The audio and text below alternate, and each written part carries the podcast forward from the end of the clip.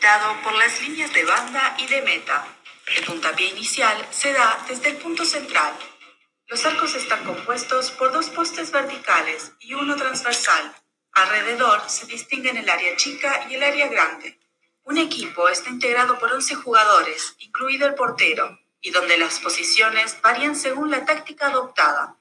El gol se marca cuando el balón cruza enteramente la línea de meta del equipo contrario y entra en el arco, pero puede anularse si el jugador se encontraba en posición adelantada al momento de partir el pase de su compañero.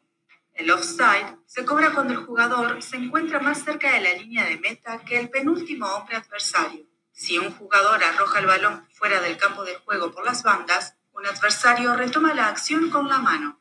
Si un miembro del equipo defensor arroja el balón por la línea de fondo, corresponde a los atacantes ejecutar un tiro de esquina. Los tiros libres son otorgados en caso de falta fuera del área y se ejecutan desde el punto donde ocurrió. Los jugadores del equipo defensor forman una barrera para proteger su arco. Pero si la falta es cometida en el área, el árbitro pita penal. El portero se encuentra solo frente al ejecutante que tira desde el punto penal.